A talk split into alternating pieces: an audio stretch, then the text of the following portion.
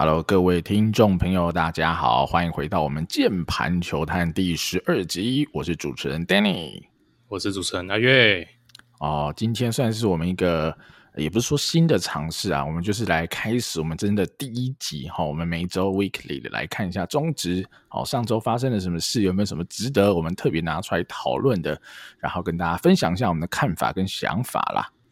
嗯，没错。然后跟各位观众朋友、听众朋友介绍一下，那我们会尽量维持一周两更哦。那因为现在下半季开打嘛，所以我们可能会尽量在礼拜一的时候呢，跟大家介绍一下，诶，上周的一个战况，让大家没有比赛的周一有一些东西可以配饭啦。嘿，没错没错，所以那我觉得我们就直接开始好了。那我就来讨论一下上礼拜的几件大事。那上礼拜我觉得讨论度最高最高的，绝对就是我们的新的哦新足球场终于正式开始启用。没错，但启用以后呃问题多多啦。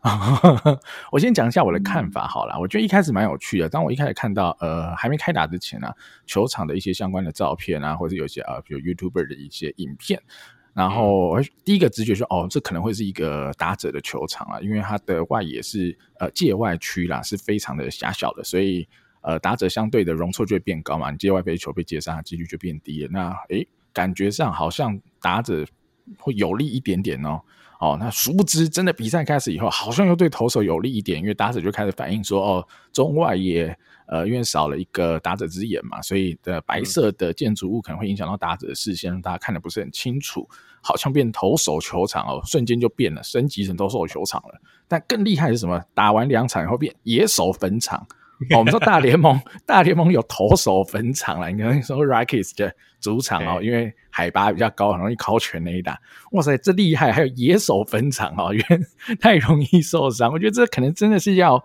呃，尽快解决的一个问题啦，因为我觉得，当然选手安全是第一优先嘛。因为选手没有安全的话，还有一些顾虑，那比赛也一定一定不会好看。那我自己在看这些问题的话，就是我觉得草地跟红土的问题都是好解决的啦。就是你真的要花点时间，那可能要花一点钱哈。比如说，因为我不确定下的，比如草地跟红土用的品质如何，那当然贵一点的东西，它的品质一定比较好，但也需要时间去养。啊，这只要有时间有钱，我觉得这都很简单解决哈，而且花费可能不会到那么大了。那比较麻烦的几个点，我觉得比较，我觉得蛮好笑的啊。第一个就是，我不确定这是真的哈，牛棚竟然没有室内的通道，我觉得这个有点扯诶，因为我是有点无法想象哈，就是就比如说你今天打到一半，哎，不行不行，要赶快进去，赶快进去热身的。那有些选手如果没有在牛棚，他从休息室跑过去怎么办？跟裁判喊个暂停吗？这这有点有一点匪夷所思啦。好，这是我自己觉得比较大的问题。那看不知道后续能怎么改变。阿远你觉得呢？新的新足球场，我我就举这个你刚刚讲牛棚这个例子啊，我觉得这个很明显啦，就是呃学到表面什么意思呢？就想学外国球场。那其实说真的，我一开始看到新竹球场的这个格局，包括什么呢？包括第一个是所谓的外野后方牛棚，非常大联盟风味嘛，哈。那另外就是说。我们讲到，刚刚 Danny 有讲到的，就是两侧外野的界外区非常狭小，有点那种 Fenway Park 的那种感觉。其实我是非常开心的，因为我觉得台湾球场千篇一律，大家都长一样嘛。那当然这个是比较维持，应该说比较承承袭自日本的这种感觉，比较标准化，然后永远是一个完美的圆弧形的全垒打墙，然后三二五四零零三二五，然后广大的界外区等等。那其实大家看大联盟，应该也不用我多说啦，各式五花八门的这种主场，姑且不论是不是有主场优势，有时候也弄到自己人嘛。对，但是 光是看到外野这种各种地形，我觉得就是一个很大的看球上的享受。所以我一开始看到新入球场有这样的一个跟国内球场不一样的改变，我其实蛮开心的。我觉得，呃，就是看球当然乐趣会增加很多。那我刚刚为什么讲说学到表面呢？我觉得这就是非常明显的一个一个案例啊，就是。他这个思维逻辑是怎么样？哎，我要像大联盟一样，把牛棚移到全垒打墙外面，然后我可以看到牛棚捕手、投手去接杀全垒打飞球。哎，确实有哦，有有有，阿德接到了一球，对不对？没错，没错，确实是有。问题是为什么没有通道呢？因为他们就没有想到，就是说啊，我就移过去了嘛。对，所以这个就是一个很很表面的一个状况嘛。对啊，那另外就是说。我觉得我们今天我跟 Danny 就不聊所谓政治上的那些层面，因为我觉得那已经没有什么好护航，大家自己去判断了。哦，只是我实在是觉得，就是我们尽量身为球迷，或是说我们这种专业的这种评论，我们避免一件事情啊。我觉得错了就是错了，我们就是改正。好，那我看到社会上很多评论都是在讲说，呃，我浓烈的感觉到啦，我大家在争执这件事情，只是希望不要烧到你支持的那一位政治人物或者谁谁谁身上。我觉得这个就这个心态就怪了。我我今天身为一个球迷啦。我他妈我管你是谁，反正其实有 involve 在里面的，我觉得确实都是要负责任。那重点你也不是负完责任喊个下台，然后被臭干掉一顿就结束了嘛？那重点是我们有没有想要怎么样去改善？那未来我们会有更多的新球场这个状况。哦，我觉得这个这个很关键呐。那像有些人说哦，市长有责任，那我同意，当然有责任。然后今天传出什么呃什么还没验收嘛？这个绝对是有问题，但是反正政治的问题，我觉得交给专家解决。那你说联盟有没有问题呢？那有些人就会帮联盟护航，那有些人会觉得说，诶，联盟应该要验场地。我觉得说的都有其道理，但我会从另外一个角度看啦。我们今天一定有可以做得更好的地方，我们一定在工作的程序上或 SOP 上一定可以做得更好。那我们有想要往这个方面讨论跟推进吗？这一些牛棚很好笑，门装反，哦，然后呃。外野有石头，什么红土太松软不规则，这些事情到底是由应该由谁来把关？我们到底哪一个环节出了错误？哦，这些我觉得其实大家是难辞其咎啦哈。所以呃，我会比较关心的是后面我们犯的这些错误，到底有没有帮助到我们变成一个更好的棒球国家啦？那至于政治人物谁要负责，我觉得这个就让大家自行判断了。好。好，我也我也讲一下我的想法了哈。就我一直都这么觉得哈，就是如果当这件事发生很严重的错误哦，绝对不会是一个人、两个人的错，一定是很多人同时做了呃不好的决策，或者也没有互相监督啊，互相呃呃砥砺彼此哈。我不知道哈之类的，都做错了非常多的事情，累积起来才会变成一个这么大的包嘛哦。比如说啊，我们再讲回棒球嘛，比如说我们说富邦怎么可能是半季十六胜的球队？他绝对不会只有一个问题嘛，他绝对不会只有教练团问题，也不会只有打击的问题，也不会只有投手问题。哦，很恐怖的是，全部的问题加总在一起，才会是一个史诗级的成绩嘛。那我觉得新足球场呃改建以后，我觉得也有类似的感觉啊，就是一定不会只有一方的问题嘛。你说是福方的没问题？一定有问题嘛。那呃，施施工方一定有问题嘛？因为就就就太搞笑了嘛！哈，这不用说，一定有问题。那联盟当然联盟有联盟的问题，因为的确依照规章以及我们对联盟了解，所有球场要能比赛，一定都是联盟同意过才能比赛。对这点都没有问题。味全，我觉得味全问题可能呐，哈，可能相对小一点，但我不是很确定，因为其实这个球场很多都是依照味全的需求来做设计的嘛。那呃，因为感受起来，即便这是个 OT 案哈，它不是个 ROT 案，那味全听起来在设计端的 involve 也是蛮深的。那我不知道这些 involve 跟开会的内容是怎么样，怎么沟通的，所以我们真的都不知道啊。各中的一些，不管是你说这张内幕也好，或是详细的哈流程等等的，但我觉得也无所谓。重点是，我觉得大家互相彼此可能也没有在那条线上，没有把事情全部讨论好、处理好。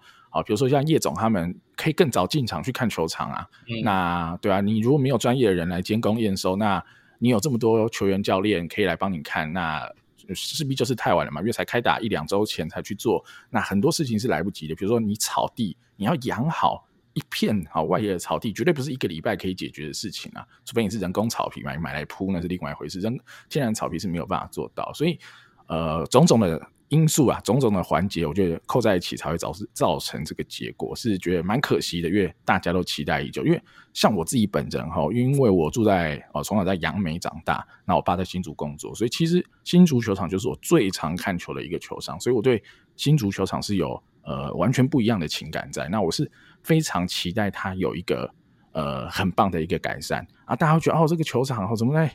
都市里，然后房子很多啊，怎样很杂乱，怎样？其实我觉得不会啊，这都是球场特色啊。就美国也是有些球场，就是这种 city park，就是类似像这样的感觉嘛。它是很都市面貌的。那当然，你说影响到打者的打击视线，那是另外一件事。那是本来球场方就要该去做这个防范了。那呃，正常来说，这个是一个很正常的事情啊。那只是说，呃，它的缺点一定有。这是一个很老的球场，然后又在市中心，它最大的缺点是腹地太小了，所以导致它能做呃，应该说以职棒球队的需求。呃，我不知道各位对职棒经营的呃理解程度到什么程度。就我自己的理解哈，就是你要经营一支职棒球队，经营一个场馆、一个球场，只有这个球场大小的腹地是完全不够用的，因为你有很多的，比如赛前赛中的活动，你有很多相对应的措施，你都没有办法在这一个场域里做好，就更别说如果你想要在这边训练一二军的球队，只有一个球场，绝对不会是你的训练基地，因为球场完全不够用啊。好，所以种种的因素在一起，这个腹地就真的是蛮小的一个球场。那我想它也是有。呃，可能尽力去规划啊。我比如说啊，我看到大家很常讨论一件事，就是哎，新竹球场花了比如六亿挖地下停车场，就比赛不能停，那不是很好笑？好，就我的理解哈，澄清湖棒球场也有地下停车场，想问各位有停过吗？哦，势必是没停过，因为还没有对球迷开放。好，所以呃，我觉得这本来就是很，我觉得啦，这是一件很正常事，就是如果今天。这是这个判断说哦，这个容量的大小不足以应付一场比赛，可能五千人、七千人、一万人，那他们有其他替代方案来疏散这些车潮或者他停车的地方。那这个就是平常没有比赛的时候，让新竹市哈接近接近市中心多一个停车场的位置。那有比赛的时候，至少可以停放机车，因为我记得可以停蛮多辆，好像我有点忘几百辆了，我有点忘记。那它至少也是一个折中的方案。那我觉得我听起来觉得蛮正常的啦，我不知道大家的反应会不会。有点太大，我自己觉得真的是还好，因为腹地就是这么小啊。他如果没有办法满足呃一场比赛可能需要停一千到一千五百台车的需求，那他先把机车的问题解决了，那汽车的问题由零星的停车场解决，我觉得听起来是个蛮正常的解决方案啊。所以等等啊，诸如此类的，我觉得大家可以更 focus 在真的啦，怎么把球场再做得更好，或者是有了这一次的经验哈，之后不管是亚太好台南那边，或者是有其他的新球场哈，即将要落成完工之前，我相。我也想这些有关单位啦，要以新竹为借鉴，真的去好好研究怎么样打造一个好真的专业的棒球场。我们不是要多高级，但我们希望是专业。我觉得唯有专业的打造那个球场，才会是符合球迷跟球员的需求啦。大概是这样。对啊，我觉得 Danny 讲的非常好啊。其实说出来就是，今天就算你没有责任，或是你真的不是最该为这件事情负责，你可能负责任的顺序是第五、第六。但那又怎么样呢？就举例好了，假设是味全球团好了，我觉得他绝对不会是今天搞成这样最该负责的人，应该要把事情做好。我更在乎的是，即使责任并不是主要在我身上，但我们能做什么事情，或我们应该有机会曾经做什么事情，就可以避免到这样的状况。我觉得这才是一个够职业的一个思维。然后，所以呃，希望说到时候我们的职棒环境能。真的就像是各位一般在企业界上班一样，我们绝对不会只是推把事情推来推去嘛。与其在那边推来推去，又拉下来了几个人，或是让一些人在年底的选举吃屎，我更在乎的是到底我们的环境有没有一些呃质量上的改变啊。那刚刚 Danny 也讲到了腹地的问题嘛，其实我们其实也蛮常私底下在聊啊。我觉得啊，今天新职棒回到新竹，然后弄成这样的一个很丑陋的开场，我也是不是很唏嘘。因为我们应该都知道嘛，新竹是一个超级棒的市场，好，那当然就是因为竹科还有它周遭带来的一些消费力。你看到呃隔壁棚 P League Plus 直篮新竹街口工程师哇，弄的那个是有声有色哦。那当然篮球需要的这种场馆的那个配套并没有这么的豪华，但是完全就是可以证明，就是你直接用直觉就判断这么年轻的一个都市，然后。呃，可能收入又相对于全国平均高出这么多，竹北这样的一个城市，新竹市等等一个大生活圈，完全就是职棒球团梦寐以求的一个基地。那我们今天很可惜啦，并没有办法有一个很完善的新球场，我们必须屈就在市区这个腹地相对狭小的球场。但即使是如此，碰到这么多场内场外的因素，让它变得灰头土脸，我是。哎，我我还是觉得就是蛮蛮唏嘘的这样子。那我再讲一下一个点哦，就是除了腹地，我觉得我们要关心的事情是，这个是一个职棒的主场，对吧？那我们讲属地主义，属地主义，其实说真的，属地主义一个很关键的核心就是，你让这块土地这一个区域的人都为了拥有这一支球队而自豪嘛。那今天如果你腹地不够大，这个是新竹球场的一个算是目前比较无解啦。那当然我不是说现在新竹球场应该要去做这些改变，我只是说未来我很期待有个新的新竹球场，maybe 在竹北或 maybe 在其他地方。因为我们即使是短期的解决了说，OK，我们盖了很多停车场，但它腹地不够大的状况之下，你一定会让人潮往这边挤的时候，附近的居民对这件事情只要有。因为职棒在这边打，让他的生活遭受到不便利。我无法想象这个区域的人要怎么样对这一支球队真正打从心里有认同感，因为他们牺牲了某些生活上的便利性嘛。哦，我觉得这个是一个很关键的一个事情啊，就是除了完全呃，对啊。你你只要造成旁边 那个塞车，然后像就像天母也是，就我觉得魏全是的，你天母跟新竹都我觉得很可惜，就面临到一样的状况。你天母当然天母附近的居民是不喜欢这个球场了，觉得很吵，哦所以晚上不能打等等，这个都是一个 如果你真的要用它当成一个主场，我觉得很可惜一个地方，没有跟真正附近的真正在地的人结为一体啦。这个我是会觉得说，我希望啦，我希望味全。呃，未来可以拥有一个真正意义上哦，尤其是在地人心灵上也认同的一个主场啊。好，那新足球场这相关的议题我们也聊得差不多。那接下来我们就聊聊上礼拜的比赛吧。虽然上礼拜的比赛不多啦，原本就只有三天六场比赛，后来也 延赛了一场嘛。但我们还是简单来回顾一下这几场比赛我们认为的重点。好了，我们先看到上礼拜五啊，七月二十二号的比赛。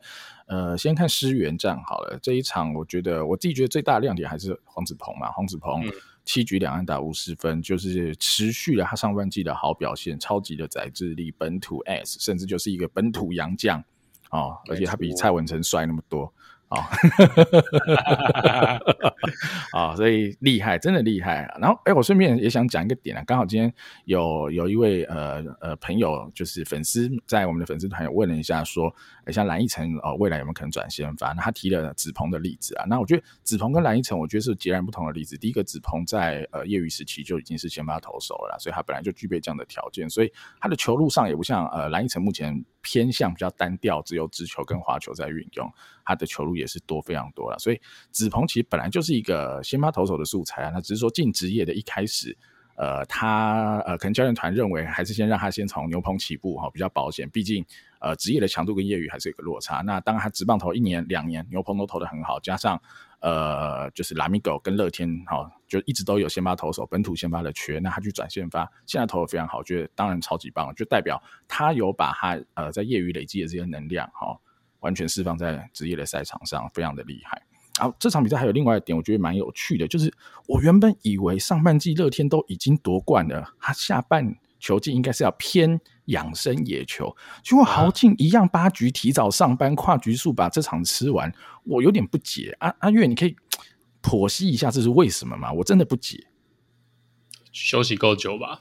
我觉得就是唯一一个，就是休息够久。对啊，那但是。当然啦，我觉得下半季才开季就就这样子用，嗯，我当然没有非常非常的喜欢，因为我觉得你你家的 up man 没有没有那么惨啊，对吧？嗯，那对啊，呃，那一场豪进上来丢的时候是差几分啊？三分吗？对啊，所以我就更不三分，对，就是你今天如果是一个真的就是一两分差的比赛或怎么样的，我觉得你直接压 closer OK 的，对，那。三分我是宁愿让自己的 set up man 试试看啦，不过豪进看起来蛮耐操的，我觉得就就看看吧。因为啊，我我再补充一下，我比较不解的是，其实那一场你说的 set up man 根本也没上来，不管你的 set up man 是乡长哈陈宇勋，或者你说是小朱朱俊祥，那场都没有上。那场子鹏七局投完是呃赖师傅接赖师傅投的一人做对对对对换许俊阳了，许俊阳投的不好嘛，我以为这时候应该是小朱或者是。呃，乡长会上来，就是豪进上来接了。我的我的奇怪的点在这，如果今天是乡长八局哈、哦，危险抖了，那我勉强可能还可以接受了。只是这个我就不太能接受，不太懂，大概是这样。但当然，他们可能觉得可能啊、比如我随便讲哈，下半季的第一场很重要哦，这个不能被逆转，好、哦，这个亏哈，要要要要稳住哈、哦，类似像这样的，可能是这样吧。好，那这场大概是这样，因为这场就是典型的比较偏投手战啦，所以其实投手的表现比较多。那呃，另外一地就是龙邦之战啦，新竹这边的话，那其实就是更投手战啦。其实前几局前六局吧，哈，都是零比零的比数。然后这场先发，呃，龙队是刚龙，那就嗯一如以往的强大。那富邦这边大家应该就更有趣嘛，好，看一下江少庆到底上半季爆成这样。今天会投的，就这一场比赛会投怎么样？他 我那天看，我觉得说不上特别好，但是呃还 OK 哈，所以我不知道是被呃那个中外也影响到了，所以打者看的真的不是很清楚，还是实质上，因为那天我看呃转播的球速，我觉得是有点问题啦，跟现场是有个落差，好像慢个四五公里之类，所以我不是很能确定少庆的球到底。呃，球速有没有回到一个很好的水准？嗯、但至少他就是安全下庄。那这场就靠着戴培峰的二里安打，就一比零最后获胜。这场，呃，阿月有什么想要 comment 吗？我觉得就是主要就是在看江少庆啦。那我觉得内容当然还是不尽如人意，因为呃，但这个也是可以期待的，因为我们心目中理想的那个江少庆，我觉得我们必须接受一个事实，就是今年不会回来了。对，那他的生涯。是后面我们会不会看到那一个江绍庆回来呢？我觉得就拭目以待啦。但是今年，我想你说休息了一个下半季，一个一一两个礼拜，就突然回到那一个火球连发的江绍庆，真的也不大可能。但是我觉得江绍庆在这一场比赛做得好的事情，就是他用他现在手上拥有的武器，呃，宰制了对方的一个打线啦。那我觉得少庆现在的卖点在于滑球啦，对，因为他的直球，就现在就算以中职的先发投手来讲。真的也不算是多快了，对。但是他在当年在三 A 练出来的那一颗滑球，呃，只要是控制不要太夸张，他的引诱力是足够的。好，因为我们其实记得当年江少庆其实第一次进入台湾主流球迷的视野是在经典赛。好，那时候江少庆就是因为江少庆在业余的时候其实也没有什么太大的知名度，他直接被牵走了嘛。他被牵走之后呢，他一回来，然后我记得好像对荷兰还是哪一队。也是被叫上来，就是临危受命的后援。然后那时候江少庆的风格是一个纯然的一个声卡球投手，对对，就是他狂丢声卡，然后那个声卡真的是就有点王建民的一个一个风采，然后就他狂丢那个声卡，然后也没有看到有什么变化球。然后你也可以直接看到他在小联盟的成绩，就是也印证了这一点，就是他那时候的三振率是非常非常低的。简单来说，就是一个王建民啊，但是他后来往渐渐往上升了。你可以看到说，他有一年我忘记在二 A 还是应该在三 A 的时候，你可以看到说，你光看成绩就知道，他一定是在投球的风格上做了很明显的转换。那最明显的转换，应该就是加入了这一颗滑球，然后渐渐朝向不要是纯蓝的这种伸卡球投手。那你可以看到说，他的三振率就非常急剧的上升，那就也连回到我们那一个。呃，十二强那个威风八面的江少庆的那样的一个感觉啦。对啊，就是我觉得少庆会做从二 A 到三 A 啦，做这种投球形态，我觉得是很大的改变嘛，把主要的武器球都更换了。我觉得他一定是不管他自己好了，或者教练团也给他一些指示，就是。呃，Sinker b o l 的投手，毕竟啊，其实已经非主流了嘛，跟王哥哥当时在就是大联盟时期真的是不一样的时代了，差了可能十年了，所以他还是必须要有一个一定的三振能力，然后搭配他有一个好的诉求的天花板，他继续去投他的诉求，搭配滑球，那他更有可能摸到大联盟的边嘛。啊，但很可惜，最后他还是没有上去到大联盟。不过我觉得呢，至少下半季的第一场，他是一个。好的讯号啦，至少是往好的方向走。那我也再讲最后一点点啊，就是戴培峰好了。就戴培峰，我觉得上半季打这样的成绩，延至到下半季这两场，其实我觉得都打得不错。而且他的二垒安打绝对没有打的少过。那我觉得他渐渐的、啊，真的也是开始兑现他的天赋。就像呃刘基鸿兑现他的天赋，那戴培峰也兑现他的天赋。嗯、那大家可能会觉得说，哎、欸，你看刘基鸿那么快，戴培峰那么走那么慢。我觉得第一点呢、啊，他是一个捕手，那捕手的养成绝对就是要比较久，因为。捕手要控制场上的各个角落、各个细节嘛，还要引导投手。那对于一个高中生，好要跳到一个好中华职棒平均年龄，我不知道可能二十七、二十八岁，好这个一个成棒的环境，那你可想而知，那是完全不同等级、不同层次的比赛，所以一定需要点时间。那再加上其实戴培峰在前两年拿到的 PA 极少，好不像刘基宏喂饱喂满，喂到他不能再喂为止，所以成长的幅度一定也是会有差的啦，所以。我觉得我是很开心啊，看到戴培峰已经开始兑现他的天赋，也很期待他可以朝着好联盟第一捕手这条路迈进。我觉得他绝对是有这个天花板的。好，没错。那二十二号礼拜五的比赛告一段落，我们来看一下二十三号礼拜六的比赛啊。我们一样先看原相这场好了。好，乐天，我觉得这场就很神奇嘛，德保拉先发，然后结果前面几局威风八面，就乐天一局八分敲烂哦，直接把它敲烂。虽然呃，保拉不是全部都自责分，后面还有后援投手吃了一些分数，吴俊伟有上来，但太猛了哈，尤其是小胖的这个五比五的突破僵局的三分炮，直接就是。那场那那个三分炮打出去以后，呃，心理上啊，比赛已经结束了，因为对于中信来说，士气的打击实在太大了。对，那这场比赛我觉得几个更有趣的细节，大家可以来看一下。第一个就是小胖，他不是先发，他是呃三局跟俊秀，我记得没错哈，一起换上去、嗯、来做个替补，而且他蹲补哦，啊，把上蹲完，他有效的控制了十分，然后最后还靠了一次三分炮，成为制胜功臣。所以，呃，如果大家有收听我们前两集哈，在上一集吧哈，阿月就有提到了，就是呃乐天的这个。哦，短板就是捕手，他是期待小胖是可以，比如说每周蹲一场，类似这样的方式维持这个蹲感哈，让季后赛有需要的话，小胖是可以去蹲的。那现在看起来，maybe 乐天也有类似的想法哦，因为蛮特别的一个调度啊，就是你落后那时候四比零吧，还是已经五比零，有点忘记了，就把小胖派上去蹲，那我觉得也蛮 OK 的。然后另外一个看点就是，嗯，乐天的打击真的强，能把。好，现在的宝拉好一波带走，真的很恐怖。而且那天俊秀上来也有打了一支呃追平比数的安打，好，就是蛮强的。如果胖秀哈都同时回归，哦回神，就就算没有屠杀的，比如说 OPS Plus 一百五、一百六，不是那种都回到一百二就好了。那就算是这样，哇，乐天这个真的太恐怖了，头打都太强了啊！阿月你觉得呢？对啊，因为那天。胖秀同时换上来，我觉得算是个奇观呐。就是我不知道，不知道有没有发生过这种事。那当然，因为俊秀是应该是因为梁家荣有点身体有些状况的关系啦。对，对，那小胖这个，因为我觉得严红军当天很明显不在状况内，他面临一些盗雷上的处理等等，我觉得他这个礼拜不大在状况内，简单讲都是传到地上。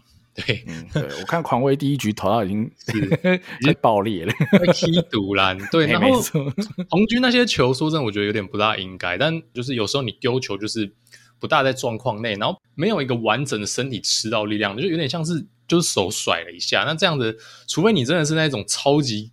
怪力那种肩膀怪物，那种跪着传丢八十几迈那一种，不然你只要动作没做完，通常你就是会挖地瓜啦。然后那一天就是二游也都没有把球挡下来，所以就变成一个蛮尴尬的状况。但呃，小胖上来蹲，我觉得蹲的很好啊，对啊，就我觉得没有什么太大问题。那当然不确定他膝盖身体撑不撑得住，但是我觉得他完全就是控制住的状况。那天的接补还有跟投手的搭配，我觉得就是当年的林红玉啦，我觉得没有什么太大的问题。那我也是期待他。胖哥至少未来一个礼拜至少蹲个一场吧，两场我觉得负担应该也不会太大才对。对啊，我觉得可能慢慢加温吧，先一场，然后你真的逼近季后赛需要再增加一点量的时候再说了，因为毕竟短期赛的话就是会要很密集的蹲了。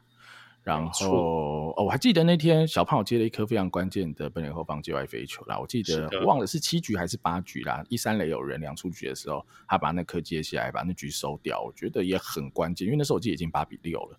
好，嗯、所以呃，小胖觉得是 MVP 喽，这没有什么好说。好，那呃，七二三礼拜六的另外一场比赛就是龙邦新竹的第二场哈，也是唯二的两场 其中一场。然后这场看点呢就是第一个罗莉挑战百胜成功了嘛，非常恭喜罗莉啦！因为呃杨将能够在中华职棒拿到百胜，真的是非常非常不容易的里程碑。第一个你要够健康、够强，然后又不能强到被挖走哦。可其实他被挖走，可是又回来。哦，然后你要面对这几支而已，因为中职呃大多数时间是四支球队嘛，那等于是他自己带一支，所以他只投三支球队。你要投这么多年。还不被摸透，不被打烂。那其实罗力，即便他的球速呃每年都在下滑，但他就是靠着他的头脑，靠着他的控球，他每年都有做一些些微的改变，依然很有方法的来压制这些打者，真的是非常厉害的一个投手。那这场还有一个。看点就是申浩伟跟陈真打了全垒打嘛，申浩伟打一个超级无敌爆干无敌远哦，真的太远了，就是应该是出球场的全垒打，就完全是他的天赋的展现，就是他就是有能力把球打成这样。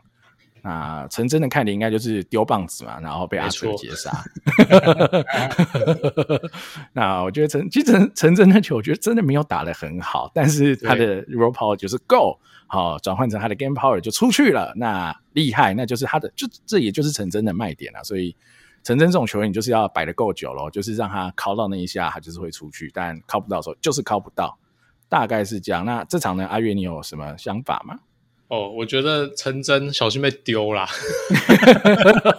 现在哦，现在胡志伟把美国人的玩法带来了，你小心点好不好？不是啊，因为我看申浩伟跟陈真这两只，我以为那个打出去的球的结果应该是颠倒了，因为陈真 陈真让我感觉他轰轰到了后面的大楼，跟他把五包，他申浩伟打出去哦，就该去照。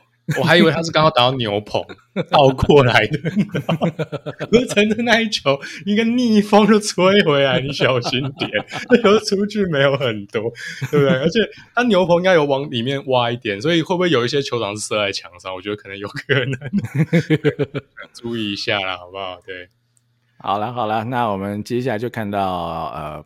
就上周的最后一场，七月二十四。那在看上周一军比赛前，我先讲一个二军的小插曲。哈，我觉得大家应该很关注的事情，就是苏志杰啊，同一狮苏志杰在二军出赛打第一棒，然后 DH 当虽然只打两个 PA 啦，有一支安打，但我想可能应该不是受伤的问题啦，应该就是让他呃先慢慢的打，也不用一一场比赛打太多哈。所以我们再继续观察，然后志杰在二军的出赛，如果按照这个进度顺利的话，我猜啦，虽然我还没看到报道，我猜可能打个两个礼拜就是又回到一军了。哦，如果一切健康的话，但反倒是安可啦。安可，我非常意外的，他竟然没有留在一军名单，反而下二军，也没有在二军出赛，代表他上一次上礼拜手不只是哦酸痛那么简单的，是真的应该有些疼痛，或是有些其他状况，那可能要再 follow。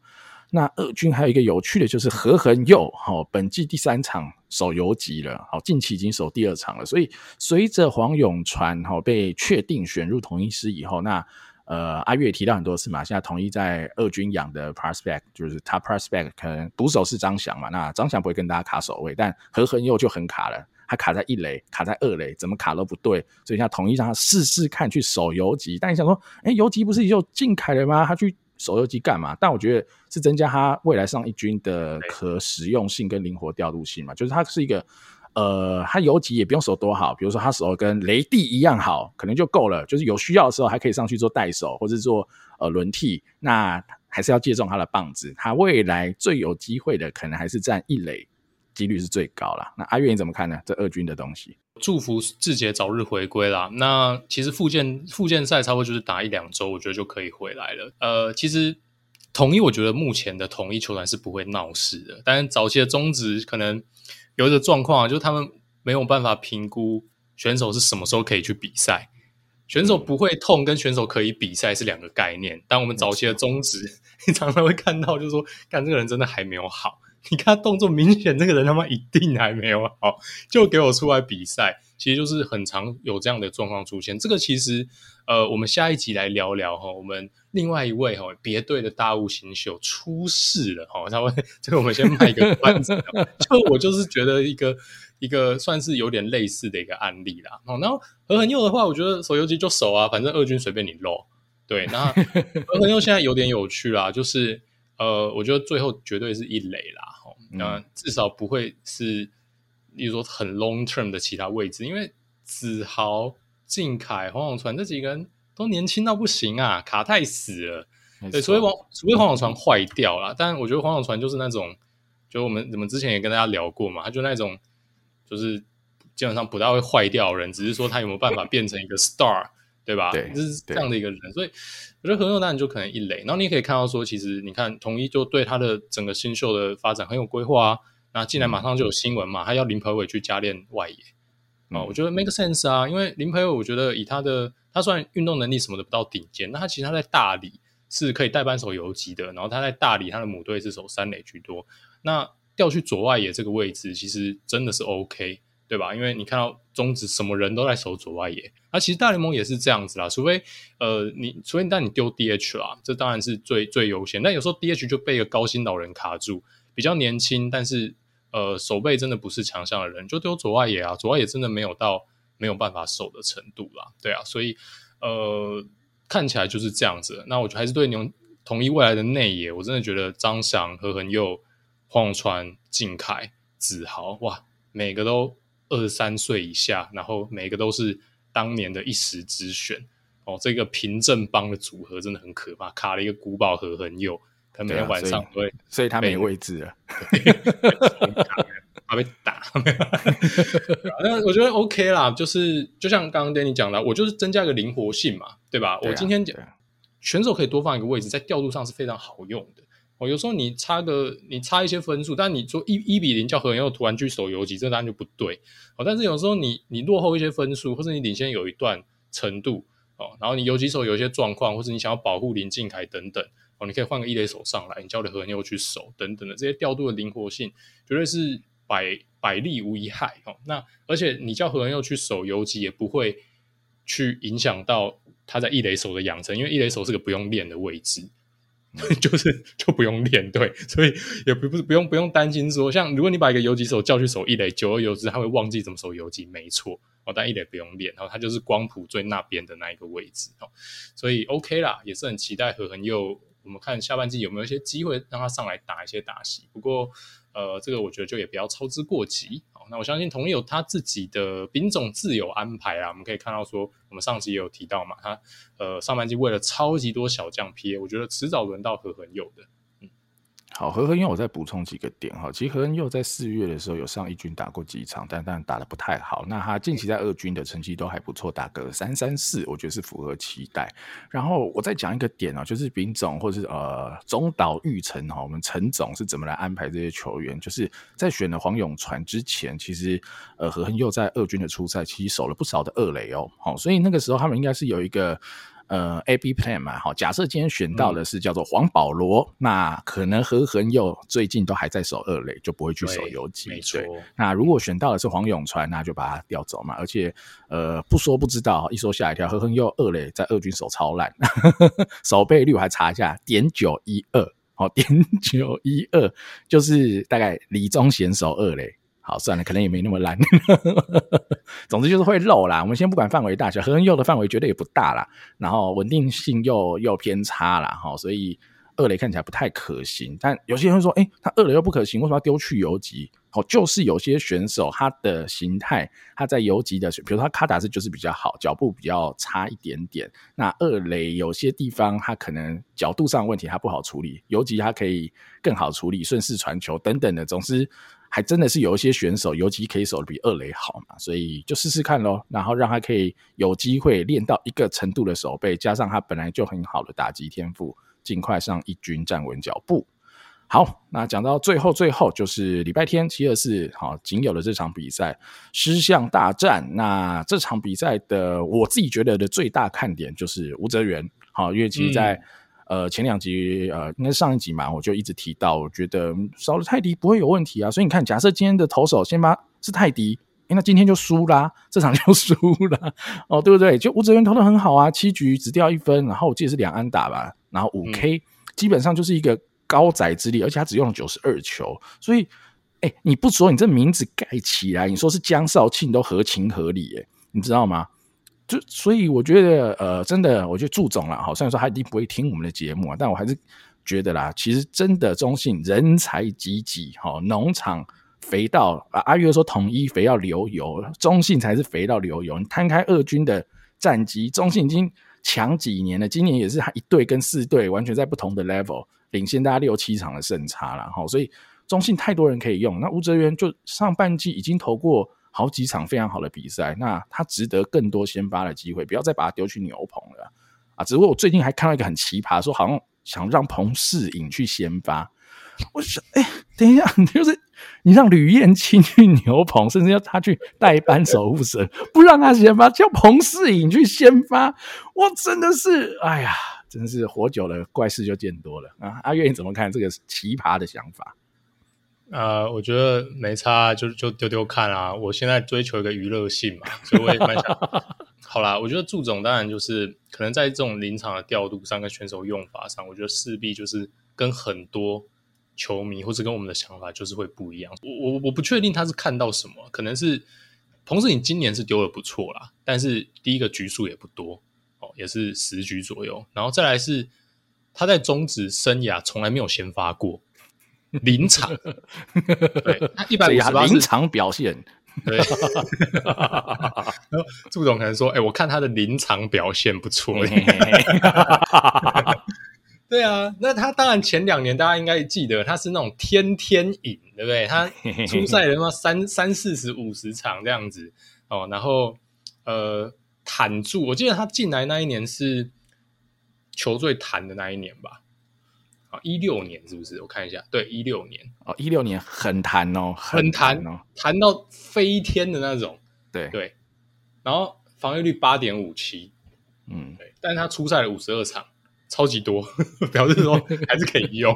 对啊，我觉得也是蛮蛮悲情的一个这样子。但是他后来当然渐渐，呃，其实一路上投的表现都不是非常的稳定。然后有时候像生涯有一半的年份在一军的初赛也都不超过十局。哦，像他去年也只丢了七局嘛。对，那今年当然在一军小样本十点二局里面是丢出了一个三点三七的防御率。但我只能说，你要我怎么样去看好这样的人扛下一个先发的位置呢？哦，在二军也丢过，有丢过一场先发啦。对，但不是，我只是觉得不合理。他明明就有更多更好的人选，你说吕燕青也好，好，你说廖以中也好，各种啦。我觉得他二军现在还有一个黄恩赐。有机会拉上一军先发，今天就对对，所以不懂嘛，所以我就说这个就是我觉得很奇葩，怎么会有这种？就是你让先发转后援，然后后援呃再转先发，就是大家换来换去，为什么要搞得这么复杂呢？就是很正常的来调度哈，以中性的选手实力，正常调度就赢了啦，真的不用出怪招、出奇招啦，真的不用。嗯，但这样子可能不好玩吧。对你讲，他可能也在追求一个娱乐性，每天按表操课不对啊，对，就是要玩一下子。对啊，你你看今天他们就生气了，对不对？有没有看到那个许基宏被丢包？一定是因为他那天打全垒打不行，那打什么全垒打？叫你打平飞球，打什么高飞球？打全垒打，那球还打超级高，更不爽。先丢包，搞不好彭思颖叫上来假先发，绝光芒对。哦，季赛一下就开始假先发是，是可以，可以吓吓你。好了，好了，好了，那今天我觉得也聊得差不多啊。刚刚也是纯属玩笑啦。基宏那只全垒打完全展现他的 power 有多大关。那球打到高到天上，在这死球的时候，这看起来必死球，他竟然还是可以扛出去，真的厉害了。